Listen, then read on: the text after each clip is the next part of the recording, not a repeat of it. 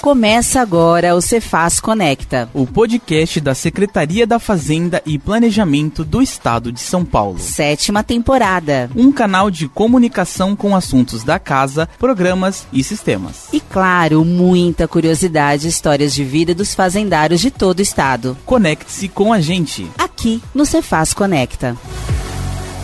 Olá, eu sou o Ney Anderson Machado, da Ascom, e começa agora mais um episódio inédito da sétima temporada. Secretaria da Fazenda, eu quero te amar, deixa eu te amar. Foi assim que terminou e que vai começar o programa de hoje com o auditor fiscal Daniel Nagata da Cruz, que é da DRT do ABC, mas que está flutuante e apaixonado pela UGC, a famosa delegacia especializada do ITC-MD. Ele entrou na Fazenda em 2013 e de lá para cá passou por alguns percalços que você vai conhecer. E também passou por programas como a Nota Fiscal Paulista, burocracia do ICMS, até chegar no posto atual, o que o fez sentir realmente um auditor fiscal. Hoje, então, você vai conhecer a história do Daniel Nagata da Cruz. Bem-vindo ao Cefaz Conecta. Obrigado, Ney. Um prazer estar aqui com você. Quando eu vi, eu vi esse podcast, né, eu, eu sempre pensava que era, era lugar de gente importante, né? Ah, você então, é importante hoje. eu tô me hoje. um pouquinho mais importante. Estou até um pouco ansioso aqui. É, tá tranquilo. Ô, Daniel, você é de onde? Sua naturalidade? Conte um pouco sobre a sua história de vida aí. Então, eu sou de São Paulo, mas eu fiz faculdade em Araraquara, conheci minha esposa, e eu gostei demais do interior de São Paulo, porque, assim, eu sou uma pessoa de personalidade bastante neurótica, né? Eu sou uma pessoa que meio agitada por dentro, e o interior me acalma, assim, né? Eu queria ter ficado lá. Né? Eu fiz de tudo para ficar em Araraquara mesmo, porque eu gostei demais de lá. Mas aí eu vim prestar concurso e não tinha vaga na época. Eu passei, eu não passei tão bem colocado, não tinha vaga no interior. Minha vontade era ficar ali numa cidade assim, entre Araraquara e São Paulo, Araraquara é um pouquinho distante também, né? Então eu queria Jundiaí, queria Taubaté, mas não tinha vaga. E aí eu fui conhecer as cidades, conhecer Osasco, conhecer aqui o ABC. Acabei gostando de Santo André mesmo, tinha delegacia em São Bernardo, mas eu me apaixonei por Santo André. Quando eu cheguei aqui, eu parei meu carro ali numa, numa praça, Praça Kennedy, aqui, aqui perto do centro. Olhei para aquela praça, andei um pouquinho na rua e falei, pô, essa cidade aqui é legal. Depois eu fui ver Osasco, fui ver São Bernardo, é, mas assim, não gostei tanto, eu gostei muito de, de Santo André mesmo. E é uma cidade que eu me sinto muito bem aqui e tal. Às vezes dá uma vontade de vir, tá Jundiaí, mas eu, eu gosto de Santo André. Você fez faculdade de quê? E eu fiz faculdade de administração pública. Daniel, já se vão 10 anos de fazenda. É, você entrou como um dos fiscais mais novos né, dessa leva de 2013 para cá. Nesse tempo todo, você sempre estava trabalhando na DRT do ABC Paulista? Pô, entrei aqui né, justamente por causa da cidade, né? Inclusive eu escolhi vaga da cidade também, porque tinha São Bernardo tinha Santo André, mas eu me apaixonei por Santo André, não gostava de São Bernardo igual eu gosto de Santo André. E aí eu falei assim, o que, que tem para escolher em Santo André? Né? Inclusive, eu fiquei balançado com as vagas no gabinete do delegado para querer em São Bernardo. Mas eu descartei por causa disso. Falei, eu não quero morar em São Bernardo, eu quero morar em Santo André. E Santo André era só o posto fiscal. Então aqui a gente tinha para escolher aquelas funções ali de posto fiscal, né? Não sei, alguém já falou aqui, eu estava ouvindo esses dias o, que é o Daniel lá de Araraquara, né? Falando das funções lá do posto fiscal, né? Aquele esquema dele. A gente tem aqui, era, na época que a gente entrou, era o posto fiscal 10, que era mais atendimento ao público. Tinha o posto fiscal 11, que era mais especializado, né? Algumas coisas de TCMD, rede especial, crédito acumulado, mais avançado que eles chamavam na época. E nós tínhamos o é, UFC, que o pessoal tem que trocar de nome para NFC, que é da cobrança, né? É. Era o UFC, aí eu pegava o contribuinte lá e falava assim, ah, aqui, aqui vocês vão lutar, vamos né? Lutar. Da luta, né? Falar, aqui nós vamos lutar hoje. E aí, com esse trocadilho aí, acabou trocando de unidade fiscal de cobrança para núcleo fiscal de cobrança, que é hoje, né? E foi onde eu comecei trabalhando, no núcleo fiscal de cobrança. Como é que era o seu dia a dia nesse setor aí? Então, foi muito decepcionante, assim, eu escolhi porque eu achei que era... ia é, fazer um serviço mais interessante, né? O posto fiscal 10 me falava trabalhava muito com checklist, falava que é uma coisa muito burocrática, só de conferir documentação e tal. O núcleo fiscal de cobrança falou, não, aqui você vai fazer, vai fazer cobrança, vai se inteirar dos autos de infração que os externos lavam, vai entender a legislação do, do ICMS e tal, é um ótimo treino para um dia você se tornar fiscal externo e eu tinha vontade, né? E eu falei, vou para esse núcleo fiscal de cobrança. Só que eu cheguei lá e foi muito decepcionante, cara, porque, assim, a maior parte do, tempo a gente fazia coisas assim, nada a ver com o que a gente estudou para o concurso. Eu fiquei ali três anos no, no NFC, praticamente fiscal do ICMS que não lia regulamento do CMS, sabe? Eu, eu chegava tinha uma portaria ali que falava de parcelamento, eu li aquilo, tinha algum trabalho de, fazer cobrança também que me lembrava muito do telemarketing, assim, porque a gente ligava para o contribuinte e falava assim, ah, você está devendo e tal, tentava ameaçar de alguma forma, só que a verdade é que a gente tinha muito pouco instrumento de, de, de ameaça, de fato, de coação, porque trabalhávamos numa delegacia conservadora, eu sei que hoje tem um trabalho muito sério aí de cobrança, né, que é, que é feito ali pelo, pelo Alexandre, né, que, que desenvolveu lá em Araraquara. Eu até fui ver esse, esse trabalho que eles faziam lá em Araraquara, colocava as empresas de especial, tudo. Era um trabalho mais sério. Só que aqui no ABC a gente não tinha apoio para fazer esse tipo de trabalho. Era uma coisa que não era aceita, era muito conservador. Então, o que era esperado da gente era um serviço extremamente burocrático, mexer em sistema, cadastrar parcelamento, deferir parcelamento. Então eu ficava ali, né, resolvendo erro de sistema tal. Eu não me sentia fiscal, entendeu? Era uma coisa que, que, me incomodava muito. E até que o delegado acabou determinando que eu e mais alguns colegas saíssemos desse núcleo fiscal de, de cobrança, de tanto que a gente reclamava nos grupos de WhatsApp e tal. Você chegou a trabalhar na fiscalização na rua? Não, então eu fiquei esses, esses três anos no NFC e aí o delegado determinou que a gente fosse trocado, só que na época esse negócio da rua não, não tinha. Eles estavam precisando mais de gente no, serviço interno mesmo, porque os caras mais antigos estavam ocupando a maioria das funções externas. E assim, a externa dá para diminuir o trabalho da externa, né? Porque você escolhe empresa para fiscalizar, na verdade o trabalho da externa ele é, ele é infinito, porque você tem muitas empresas para fiscalizar, nunca vai fiscalizar todas. Mas ao mesmo tempo também você sempre pode diminuir o universo de contribuintes que você está fiscalizando e tudo bem se tiver menos gente. Agora o trabalho da interna não, o contribuinte que está pedindo, que é interessado. Então você não tem como falar assim, ó, contribuinte, você não vai protocolar muita coisa aqui não, porque é, a gente está cheio de serviço. Não é assim. Então a gente, o que, a gente depende do que, da demanda que, que é ofertada para a gente dos contribuintes. Então acaba que fica com prioridade o serviço interno, o que é muito ruim, no final. A gente acaba ficando só para pagar incêndio, em vez da gente correr atrás do que é realmente importante da atividade fim, né, do fisco, que é fiscalizar mesmo, né, é direto ali fazer auditoria. Você me conta que no roteiro aqui que você foi trabalhar no NSE do ICMS, que você se sentiu realmente o fiscal de tributos. Como é que foi esse sentimento daí para frente? Isso, então. Fui trabalhar ali no do ICMS, né, e lá comecei a trabalhar com o Berá Crédito Fiscal Paulista. Mas para mim, assim, na época, foi uma coisa muito legal, porque pela primeira vez eu comecei a olhar a nota fiscal e tentar encontrar um padrão de que a pessoa poderia estar fraudando o fisco, por mais que fosse merreca, né? Então, ali tinha muita gente, sim, por exemplo, um caixa do, do trabalho no McDonald's. O pessoal ele pergunta, CPF na nota? O cliente fala, não, obrigado. Aí o, o caixa do McDonald's ele vai e coloca o CPF dele na nota. E aí ele fica o dia inteiro ali colocando todo mundo que não pede CPF, ele coloca no CPF dele e ele pega tipo um crédito gigantesco ali, né? Sei lá, 10 mil, 15 mil reais. E o sistema bloqueia a, a, ele, o resgate desse crédito. E aí vai pro fiscal para liberar ou não o crédito. O próprio sistema já reconhece que há uma fraude ali no caso, né? É por valor, né? Era por valor. Valor muito alto, fala assim, opa, o que, que tá acontecendo? Então tinha de tudo. Por exemplo, eu pegava assim, peguei uma procuradora do estado também que tinha um um padrão de vida bem elevado, né? E aí ela tinha muito crédito. E aí eu, eu notifiquei ela, falei, explica pra mim aí o que, que tá acontecendo e tal. E ela falou assim, não, eu, eu tenho um padrão de vida elevado, eu compro bastante roupa, gosto bastante de roupa, compro fora e tal. E aí é isso que gerou esse crédito elevado. E aí analisei realmente, é, é, os defeitos eram muito variados e tal, e liberei o crédito para ela. Agora tinha muito também, pessoal que eu te falei, a Limite McDonald's tinha também o, um, um que fazia a obra, né? Um pedreiro ele ia comprar material de construção para os clientes, para fazer reforma em apartamento e tal. E aí, tudo que ele comprava no material de construção, colocava no CPF dele. E aí você olhava o, cadastro dele, era tudo nota de construção, entendeu? Era tudo de construção. Então você dizia que não era o padrão de. Às vezes era, às vezes era uma reforma. Já teve caso também que eu perguntei, o cara falou: não, eu estou reformando, eu tenho um caso, estou reforma para para investir, para alugar o apartamento, beleza. Né? Então a gente sempre olhava para isso e olhava a coerência entre o que ele estava aplicando e o que a gente estava vendo, né? Isso indício de alguma fraude ou de alguma coisa assim, ou está dentro da legalidade fazer isso? Não, não está dentro da legalidade, porque o, o cupom fiscal tem que ser emitido no nome do consumidor. Então, no caso, ele não é o consumidor, é um terceiro consumidor. Se o consumidor não quer colocar o CPF dele, a nota, né? Então ele não vai poder pegar o crédito. Você está ouvindo o Cefaz Conecta. Sétima temporada. Hoje eu converso com Daniel Nagata da Cruz, auditor fiscal da DRT do ABC Paulista, mas flutuante na delegacia especializada de ITCMD.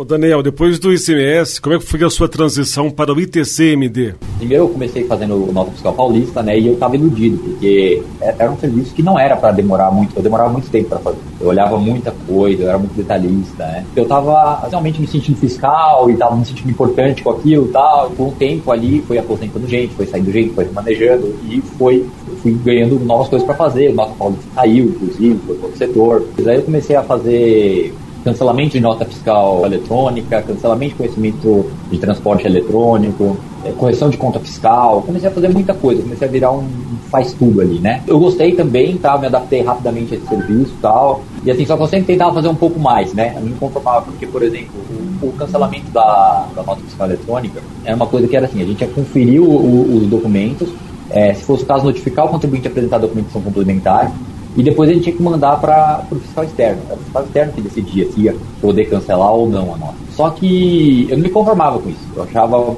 muito pouco eu, como fiscal, pegar e só conferir os documentos e mandar para o fiscal externo.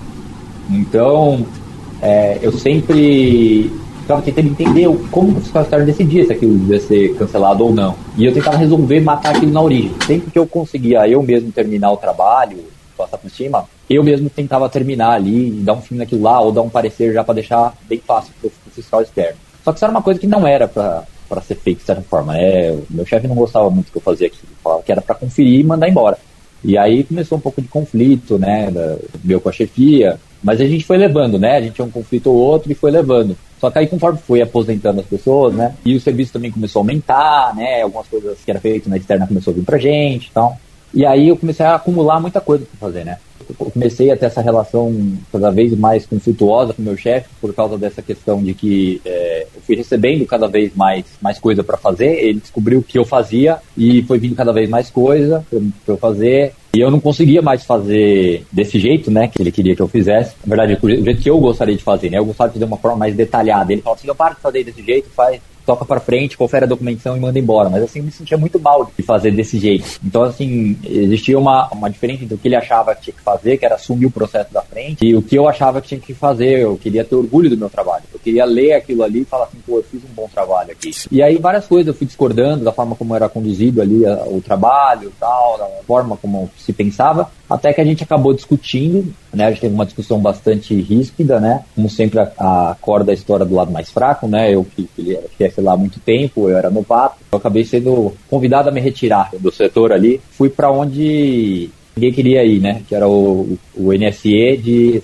Era o antigo PF11, né? Que mudou de nome para NSE, era NSE de PVA e TCMD. E aí ninguém queria ir para lá, falou assim: você vai para lá ajudar, ajudar lá porque tem muito trabalho. Cheguei lá para fazer, analisar isenção de CMS para Sim, a isenção de CMS mesmo, tá, na, tá estranho, mas a isenção de CMS no núcleo de PVA e TCMD, por Sim. que pareça, como é carro, como é carro, carro paga IPVA, eles colocam no núcleo do, do, do ITCMD e IPVA eles colocam a análise de isenção de ICMS para é, deficiente físico. Né? Aí é um trabalho extremamente burocrático. A impressão que eu tive quando me mandaram para lá é que o recado era o seguinte: você está querendo inventar demais, está fazendo, querendo fazer coisa muito diferente, que eu quero ver o você vai inventar agora para fazer esse trabalho de, de CMS PCD, que, é, que é um trabalho não tem muito o que inventar, né? Mesmo assim, é, é, era um dos que mais indeferia lá, porque eu pegava pesado. O que estava na legislação eu queria cumprir, entendeu? Então tinha uma, um item lá que era. tinha que demonstrar que tinha é, capacidade financeira para comprar o veículo. E ali tinha muito empresário ali que recebe ele por dividendos tal, não tem um, de repente não tem um prolabore alto, ou até gente comprando o carro no nome de outra pessoa, de repente, entendeu? É, minha mãe é deficiente, eu quero comprar o um carro para mim, eu compro, coloco o nome da minha mãe, que não tem capacidade financeira, e eu vou usufruir do veículo, né? Uma coisa desse tipo o pessoal não comprovava a capacidade financeira, eu indeferia mesmo. Bancava o chato mesmo. Eu acho assim, que eu me colocar para fazer coisas realmente que era para fazer de verdade. Eu falava isso pro, pro meu chefe, até do, do NSC de CMS, né? Uma época que ele arrumou uma, uma solução ótima lá, ele falou assim, olha, fazendo uma análise de seu de GIA, né? E ele arrumou lá com o delegado um memorando lá que o delegado autorizava, caso não enxergasse fraude, falava assim, ah, caso você não enxergue uma fraude muito evidente na GIA, você pode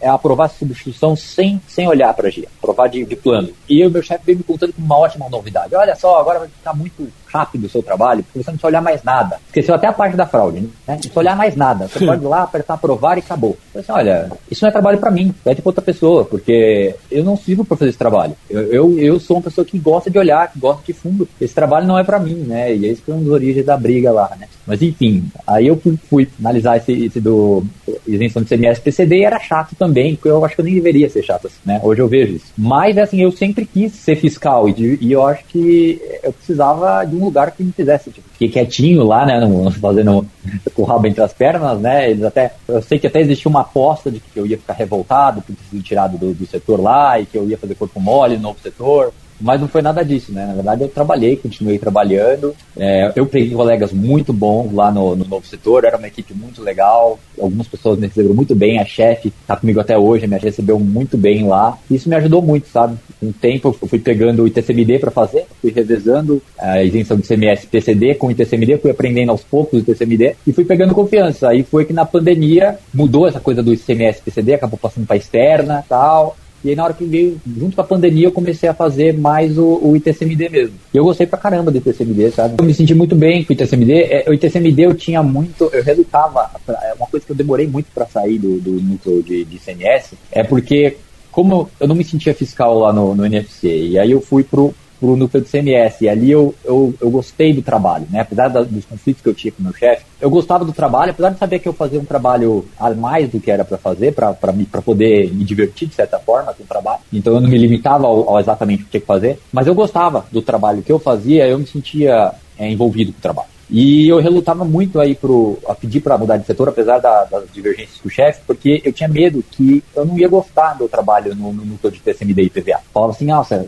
CMS, que é um trabalho que eu tenho que pensar mais, e PVA e TCMD é um, é um trabalho muito bobo, eu não vou pensar, eu vou, não vou me sentir desafiado, né? Só que no final foi o contrário para o TCMD, sabe? O TCMD, como ele é um imposto de arrecadação menor, ele fica muito na mão dos, dos assistentes fiscais, né? A fiscalização direta ela deixa bastante na mão do, do, dos fiscais ali do, do posto ali, da, do, do posto fiscal, nos fiscais internos, né?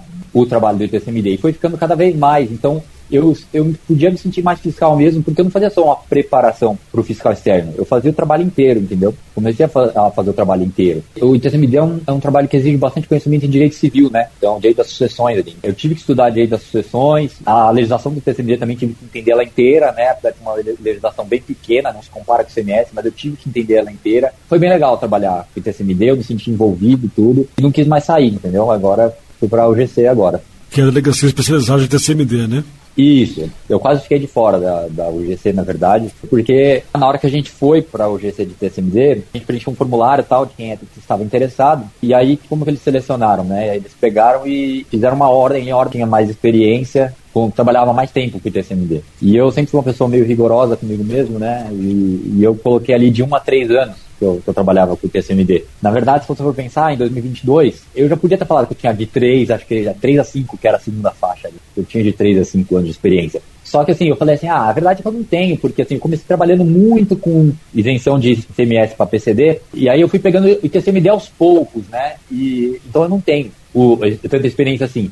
Só que também no, no, NFC, por exemplo, eu fiz parcelamento de TCMD. Então eu tinha também, se eu fosse uma pessoa mais gentil comigo mesmo, né? Eu teria dito que eu, que eu tinha mais tempo de experiência, né? E aí você vê por que eu não passo, não passava, né? Nas entrevistas de emprego também, né? Porque eu sou uma pessoa rigorosa comigo mesmo, o entrevistador não tem como ele saber disso. E falei assim, ah, eu tenho de um a três anos. E aí eu caí com pessoas que estavam pegando TCMD naquele momento eu, eu fui comparado com essas pessoas, né? E acabei ficando de fora da primeira chamada. Só que eu fiquei muito chateado na hora que eu vi que eu fiquei de fora? E eu fui falar com a minha chefe, né? Eu falei, eu falei pra ela, poxa, até que foi uma coincidência, porque naquele dia o pessoal tava com uma dúvida lá de, de TCMD e eu tirei essa dúvida lá no, no, grupo, né, que a gente tem da, da equipe. E aí eu fui falei pra minha chefe, poxa, não me, não me chamaram, né? Não, me selecionaram. Daí ela falou assim, ah, é que fizeram por ordem de experiência. Eu falei assim, é engraçado, né? Porque aqui o pessoal do grupo teve, tem mais experiência que eu, foi selecionada, tudo, mas ainda assim eu sou capaz de tirar dúvida do grupo, né? Então, quer dizer, apesar de eu não ter experiência, eu tenho conhecimento. E nessa hora eu fui meio chato, né? tem esse, esse, jeito meio chato de falar, né? Eu fui lá e falei pra ela, poxa, eu tenho conhecimento pelo menos igual ao pessoal do grupo aqui e não fui selecionado, por que eu não fui, né? E eu achei que, falei, brigar com mais um chefe, né? Ela me falou assim, não, realmente, eu reconheço que você é bom demais na nossa equipe, você faz muita diferença aqui e tal. E realmente foi uma questão de, de eles precisarem colocar um, um critério e colocar um critério que foi injusto para você. Mas eu vou fazer de tudo para que você vá para minha equipe na UGC, entendeu? Porque ela também seria chefe nessa nova unidade. E aí ela conversou lá com, com o inspetor e tal, e foi, assim, questão de horas, assim, ela me falou assim, olha, se você quiser ficar na minha equipe, você é o primeiro membro da minha equipe. Você não tem noção, assim, do... Parece uma coisa pequena, assim, quem vê e fala assim, que besteira, né? Mas para mim, assim, foi uma, uma alegria imensa, assim, uma, um grande símbolo, assim, de, de, uma, de uma mudança, assim, na minha posição na Secretaria da Fazenda, né? Porque no ICMS, ali, por mais que eu gostasse do, do, do, trabalho, tudo, até pela minha idade, tudo, pela minha história, sempre é uma coisa, assim, do que esse moleque aí, sabe, responsável, eu sempre me senti tratado dessa forma, sabe? Esse moleque aí é o primeiro emprego dele, inexperiente, não sabe trabalhar. Sempre foi uma coisa assim. E com essa minha chefe foi muito diferente, assim, sabe? Ela me tratou muito. Foi, foi assim. Reconheci e valorizou. É, me senti muito valorizada, assim. E eu falei para ela assim, é, obrigado por valorizar meu trabalho, porque eu nunca tinha sentido alguém valorizar o meu trabalho aqui dentro, né? Uma virada de chave muito grande para mim isso. E vamos dar os créditos aí também. Qual é o nome da sua chefe? É a Daniela, Daniela Pierotti. Você está ouvindo o Cefaz Conecta. Sétima temporada. Converso via Teams por Daniel Nagata da Cruz, auditor fiscal da DRT do ABC Paulista, mas flutuante na delegacia do ITCMD. Daniel, mudando um pouco de assunto, você no 2020 você fez um curso de autoconhecimento e transformação. Como é que foi isso?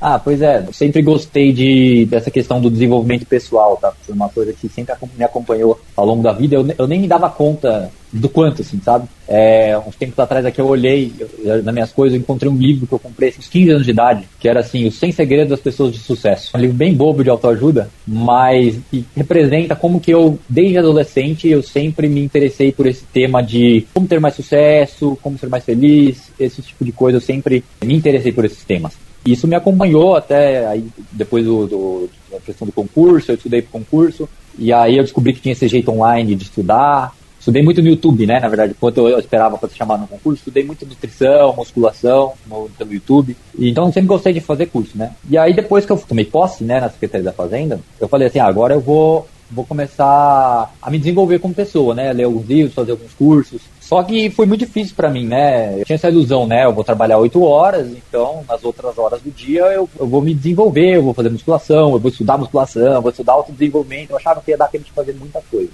Mas não foi nada disso, né? Quando eu comecei a, a trabalhar, eu não conseguia nem ir pra academia mais. Uhum. Porque eu sou uma pessoa é, que tem dificuldade de, de acordar cedo. Sou uma pessoa que tem tendência para dormir mais tarde e acordar mais tarde. E ali, para mim, era 9 horas da manhã, chegar no posto fiscal, para mim já era uma coisa difícil, não dava, não conseguia fazer musculação antes do, do, trabalho. Depois também era um horário que eu já me sentia esgotado, porque eu sou uma pessoa muito intensa, então eu vivia o dia intenso no fiscal. Então, depois do trabalho eu me sentia cansado e além de tudo pegava academia cheia, também é uma coisa, aquela coisa minha que me dá aquela angústia, né? Eu tentei encaixar a academia no horário de almoço, só que era muito corrido. Então, cortava o meu treino e ficava insatisfeito porque eu não conseguia fazer um treino do jeito que eu gostava ou chegava um pouco atrasado do almoço e tomava aquela bronca do chefe. Muito angustiado. Eu até lia, estudei algumas coisas sobre desenvolvimento pessoal, tudo, mas tudo muito devagar, assim. E quando veio a pandemia e com ela o teletrabalho, eu tive essa paz para conseguir fazer coisas que eu sempre quis fazer e, e, não conseguia, né? Tive essa possibilidade de começar a trabalhar um pouco mais tarde, dormir mais, acordar mais disposto, no meio do dia fazer uma pausa, fazer a situação com tranquilidade, aquilo me deixava satisfeito.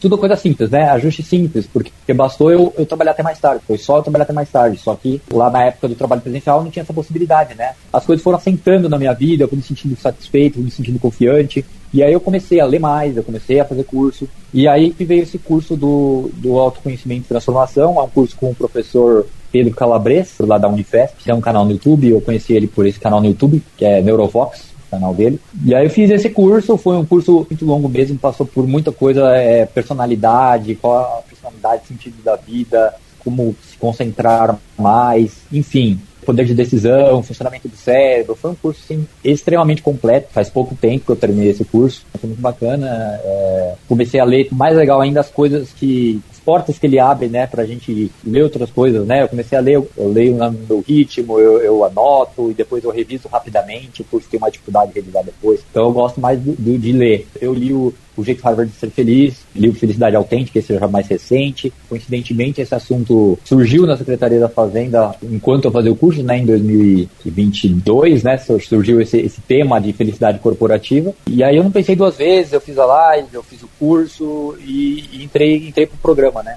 Felicidade corporativa. E tá feliz? Estamos construindo nossa felicidade, né? Às vezes é um mito, né, que, que, que se constrói assim, ah, todo mundo do, pro, do programa Felicidade Corporativa é muito feliz, né? Algumas pessoas já me falaram assim, ah, poxa, não sei se eu tô podendo participar do programa, porque eu tô meio angustiado, eu não tô feliz na minha vida, como que eu vou participar do programa da Felicidade Corporativa se eu não estou feliz? E assim, eu não sei se Talvez tenha um ou outro lá no programa de felicidade corporativa que é plenamente feliz, fala assim, estou super feliz, estou feliz sem dúvida. Mas eu acho que a maioria não é assim, a maioria está construindo a própria felicidade. E é o meu caso, assim, eu estou mais feliz do que eu estava dois, três anos atrás. Mas eu ainda tenho a construir, a melhorar muito e ser mais feliz. Eu também estou buscando a minha felicidade e eu quero mais gente para buscar comigo. Entrevistei o Renato Chan, na nossa conversa falava que o pessoal acha que fez da cooperativa de querer abraçar a árvore e, e, falar que é feliz, não é assim, né? Uma objeção que as pessoas têm ao, ao, programa da felicidade corporativa e que eu me preocupo muito, eu sempre bato nessa tecla com o pessoal lá no do, do grupo, que nós não podemos fazer as pessoas pensarem que é o programa de abraçar árvore ou caçar duende da Secretaria da Fazenda. Não é isso. Também não é a gente ensinar as pessoas a lidarem com um ambiente hostil, né? O que a pessoa pode fazer é ela mesma para ser feliz e não esperando que a fazenda faça algo por ela. O programa de felicidade corporativa são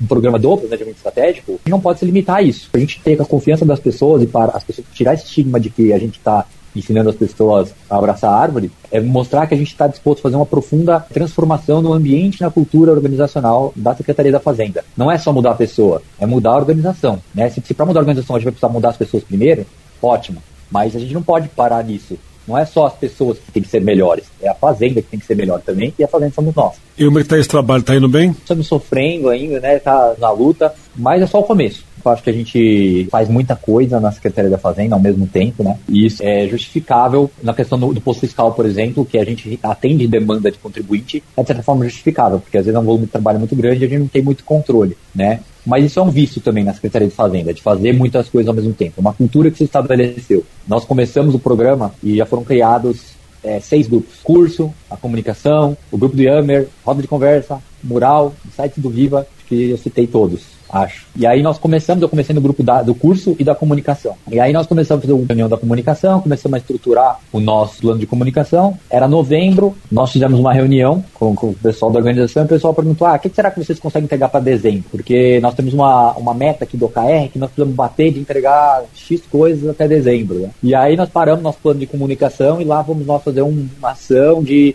entregar frases no, na confraternização de final de ano, né? E a gente teve que parar nosso trabalho. A gente retomou nosso trabalho, Daí agora tá tendo Semana da Felicidade. E a Semana da Felicidade não ficou só Semana da Felicidade, virou Semana da Felicidade, sustentabilidade, diversidade e inclusão, né? Muita coisa.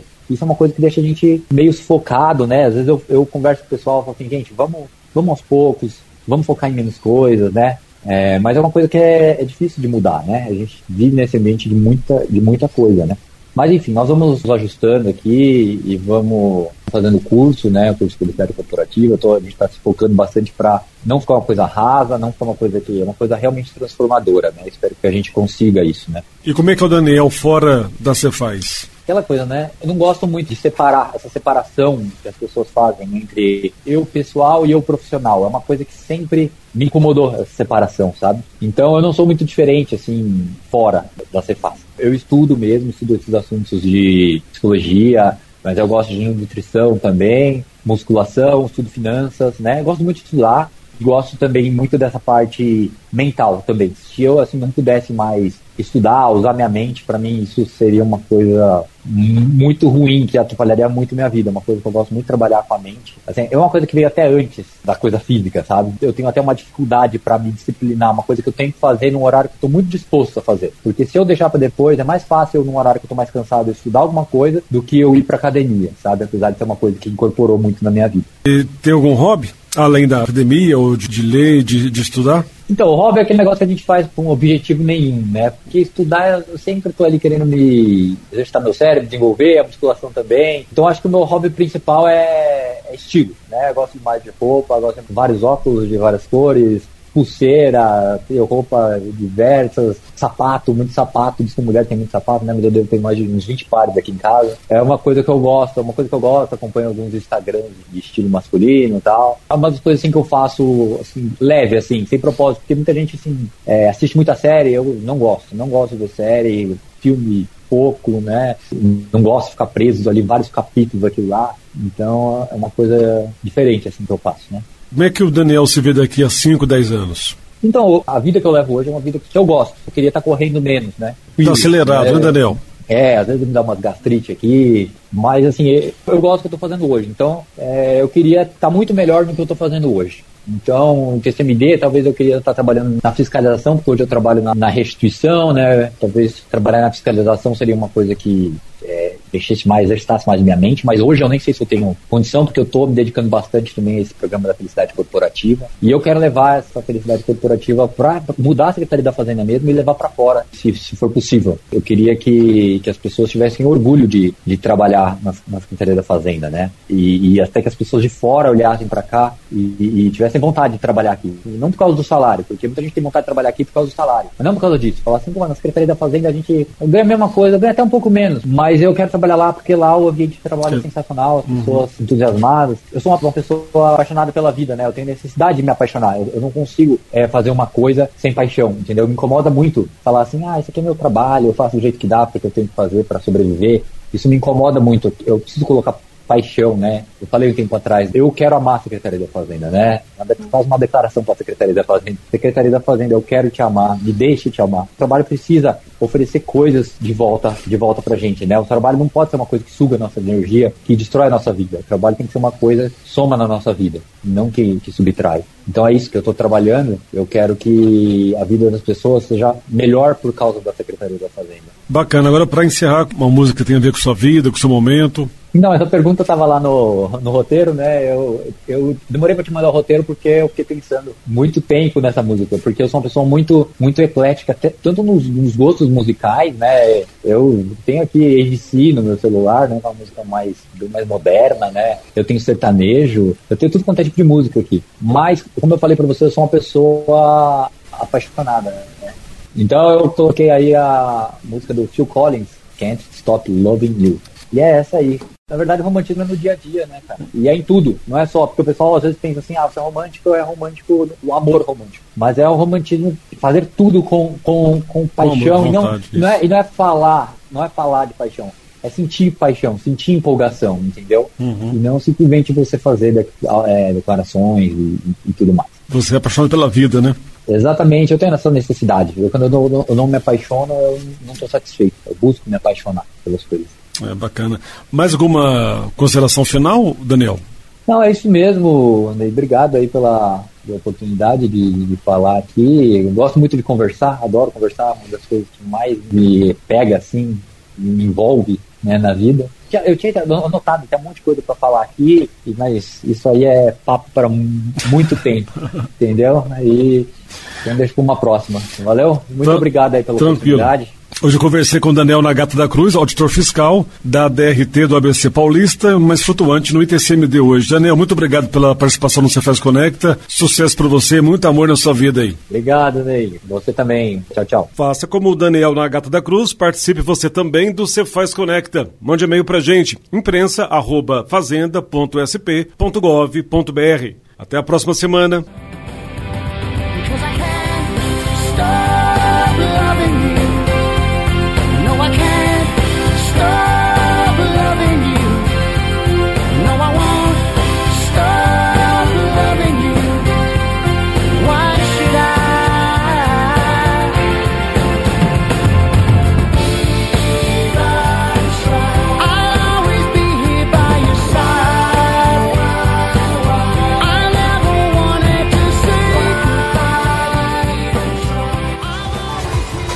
Você ouviu o Cefaz Conecta. Em sua sétima temporada. Uma produção da Assessoria de Comunicação da Secretaria da Fazenda e Planejamento do Estado de São Paulo.